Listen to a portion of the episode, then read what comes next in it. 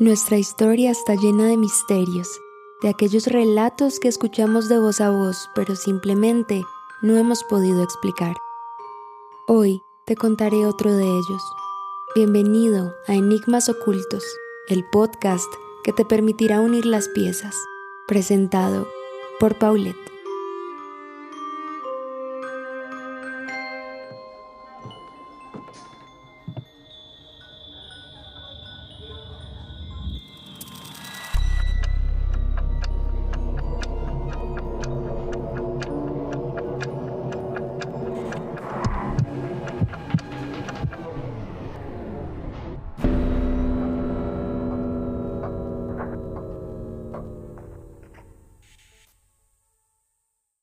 Una joven imaginó, retada por hombres de extraordinario talento, una historia que al recorrerla el lector sintiera pavor de mirar alrededor, que la sangre dejara de circular por sus venas y acelerara los latidos de su corazón. Su propósito era lograr todas esas cosas, pues si su historia no lo conseguía, no sería digna de contar. Todo debe tener un comienzo y ese comienzo tiene que estar atado a algo que ocurrió antes. Frankenstein o el moderno Prometeo fue una innovación literaria, una pieza única para su época. Sin embargo, fue también la marca terrenal de la ambición del hombre por superar sus alcances naturales. La historia de su origen nos remonta varias décadas atrás y nos llega de primera mano por la voz de la autora, quien sin reparos menciona con detalle la inclemencia del ser humano cuando de retar a la divinidad se trata. Era 1816, cuando el clima de Suiza obligó a la mayor parte de sus habitantes a recluirse en sus hogares. La erupción del volcán Tambora de Sumbawa, Indonesia, liberó toneladas de polvo de azufre que se extendió por todo el planeta, provocando un enfriamiento que alteró el ciclo de la vida de los habitantes de las regiones cercanas, y en Suiza, específicamente en Colgny, cerca del lago alemán, en una elegante mansión llamada Villa Diodat, se habían instalado aquel verano un grupo de amigos llegando de Inglaterra. El poeta Percy B. Shelley, su entonces amante Mary Godwin, el célebre escritor Lord Byron, su médico y secretario personal John Polidori y Claire Claremont, la hermanastra de Mary. Todos ellos eran jóvenes cultos, interesados por la literatura, el arte y las diferentes expresiones culturales que elevaban al ser humano a una instancia superior. Eran románticos y por ello se encontraban siempre en armonía con la naturaleza. Cuando Mary y Percy, quienes habían escapado de los prejuicios de la época al enamorarse en situaciones poco convencionales, llegaron a ese lugar, vieron en él la posibilidad de explorar todo su potencial creativo en conexión con el bello paisaje suizo.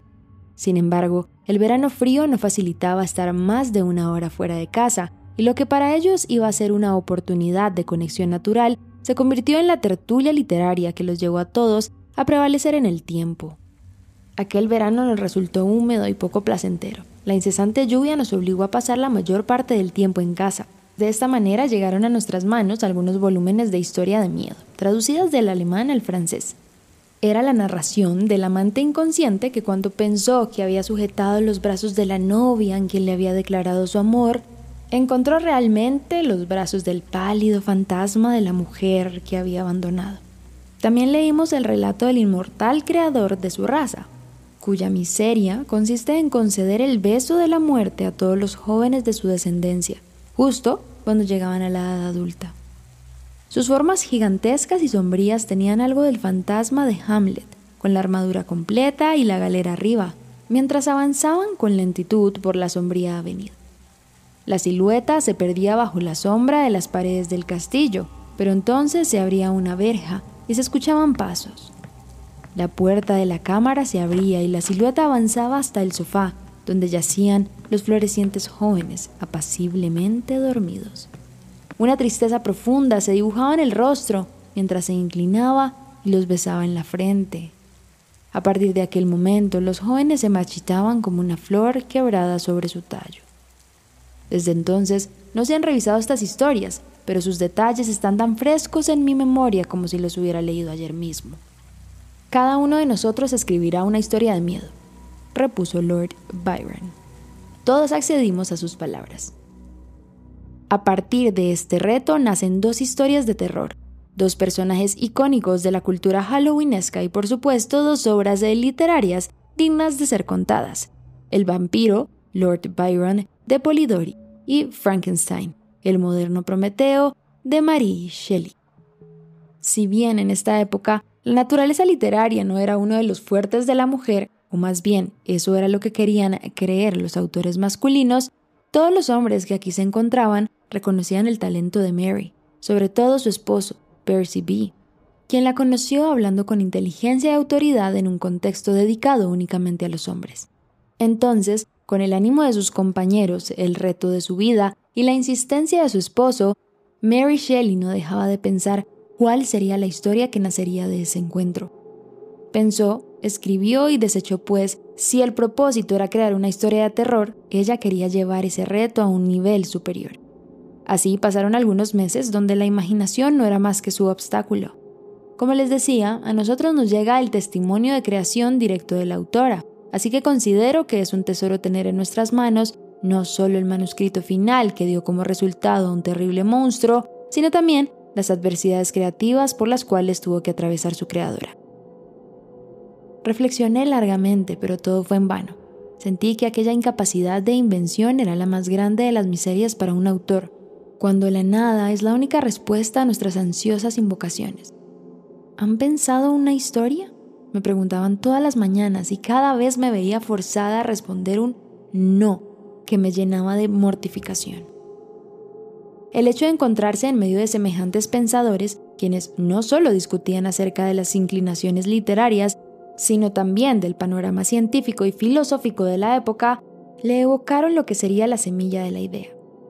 Se estaba reflexionando mucho sobre la naturaleza del principio de la vida y si había alguna posibilidad de que alguna vez se descubriera y comunicara.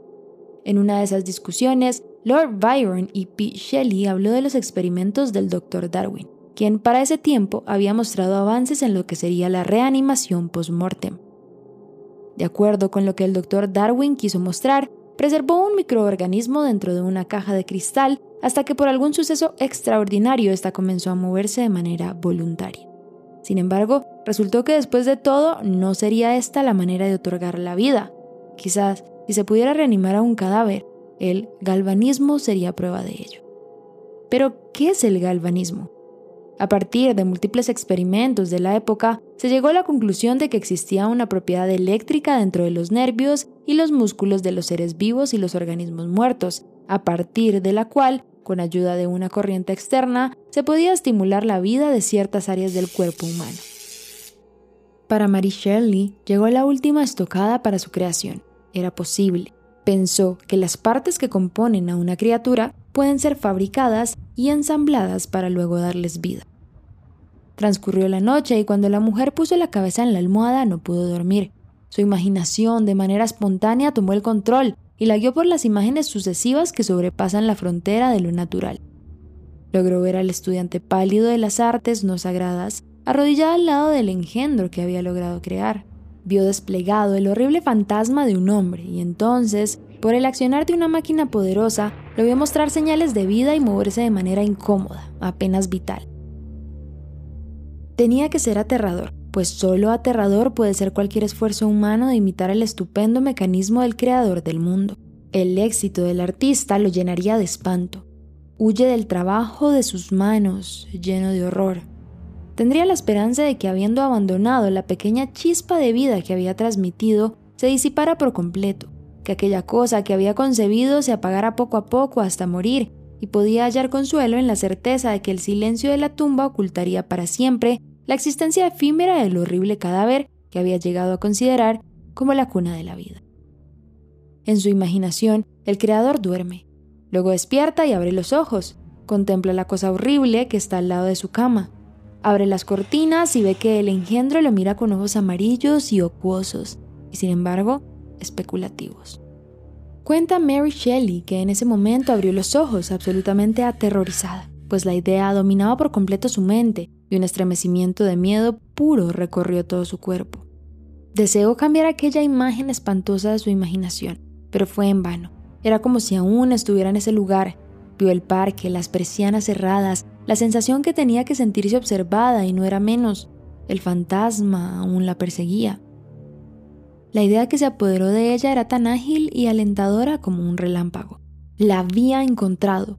Era seguro que aquello que la había aterrorizado aterrorizó a otros. De ahí en adelante lo único que tenía que hacer era escribir el aspecto que le había perseguido hasta la almohada.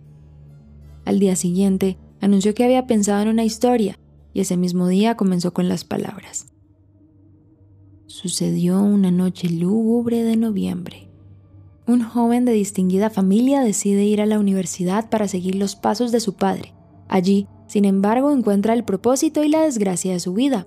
Los comentarios negativos de su padre frente al gusto científico de un hombre anticuado lo llevaron a preguntarse acerca de la naturaleza del cuerpo humano, a retar las leyes de lo posible y a hacerse inmune a todas las muertes. En la universidad le exigieron a Víctor Frankenstein, el joven que había recibido una amonestación de su padre por la lectura fantasiosa de un científico, que dejara de lado todas esas palabras, las cuales le había dedicado toda su juventud. Se le exige que cambie quimeras de grandeza inimaginable por realidades de poco valor. Pero en la voz de un profesor que vio más allá del canon de la época, nació la condena del joven estudiante se encerró en una habitación de alquiler, no volvió a la universidad, con la fuerza que le otorgó la pasión del Creador, se puso a darle la pelea al ser divino y a crear, mediante su limitada existencia humana, un ser vidente que se asemejara a la obra y gracia del Espíritu Santo. ¿De dónde procede el principio de la vida? Era una pregunta osada, que siempre había sido considerada un misterio, y sin embargo de cuántos fenómenos estaban a punto de saber algo si la cobardía y el descuido no frenan su curiosidad. Por fin, una sombría noche de noviembre pudo contemplar el resultado de sus esfuerzos. Con una ansiedad que mucho se parecía a la agonía, se dispuso a imprimirle vida a la materia inerte que reposaba frente a él. ¿Cómo se podría transmitir las emociones ante tal catástrofe que había creado? Sus extremidades estaban proporcionadas y él se había propuesto que sus rasgos no estuvieran desprovistos de belleza. Belleza, por Dios. Su piel amarillenta apenas cubría los músculos y las arterias que tenía adentro. Su pelo era de un negro lustroso que fluía. Sus dientes eran blancos como perlas. Pero estas exuberancias únicamente lograban un contraste más repelente con sus ojos llorosos que casi parecían del mismo color que las pálidas cuencas que los albergaban, con un cutis marchito y su boca rectilínea de labios negros. Ningún mortal podría soportar el horror que inspiraba su rostro. Una momia dotada de vida no sería tan horrorosa como esa cosa. Él lo había visto aún sin terminar. Era feo, pero cuando aquellos músculos y articulaciones comenzaron a moverse, se volvió una cosa tan horrorosa que ni siquiera Dante Alighieri habría podido concebirla. La criatura, sin embargo, poco o nada sabía de lo que le esperaría luego de que le dieran vida. La última vez que vio a su creador, éste lo rechazó de manera contundente. Le gritó, lo sacó del lugar en el que estaba y lo condenó a ser un nómada. No era mentira que su apariencia no se asemejaba a la de ningún otro, pero su infantil conciencia aún no descubre la maldad humana. De aquí a allá, estuvo aprendiendo las dinámicas de los seres que veían tan diferentes a él. Aprendió a hablar, a escribir y a leer, lejos de toda la civilización, pero al pendiente de sus prácticas. El rechazo por parte de ellos y muchos más por parte de su creador lo llevaron a conocer la maldad, pues antes de ello, la idea de matar a alguien no había llegado nunca a su cabeza. Los golpes, el frío y la soledad concluyeron con la consolidación de la identidad de todos los que le otorgaron al verlo. Era un monstruo, y si él había nacido para hacerlo, harían pagar a su creador por el destino que le había tocado. Frankenstein o el moderno Prometeo ha llegado a nosotros como una historia de terror.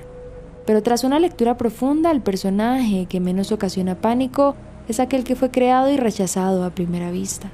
La historia que la autora crea tras este personaje evoca un sentimiento de repulsión hacia el joven creador, pues la ambición humana por asemejarse a Dios trae consigo consecuencias que no se pueden controlar, y el hombre, incapaz de retar a la muerte y volver a la vida, será mucho menos capaz de ver con ojos de compasión a aquello que sale de su entendimiento. Acabas de escuchar Enigmas Ocultos, el podcast que te permitirá unir las piezas.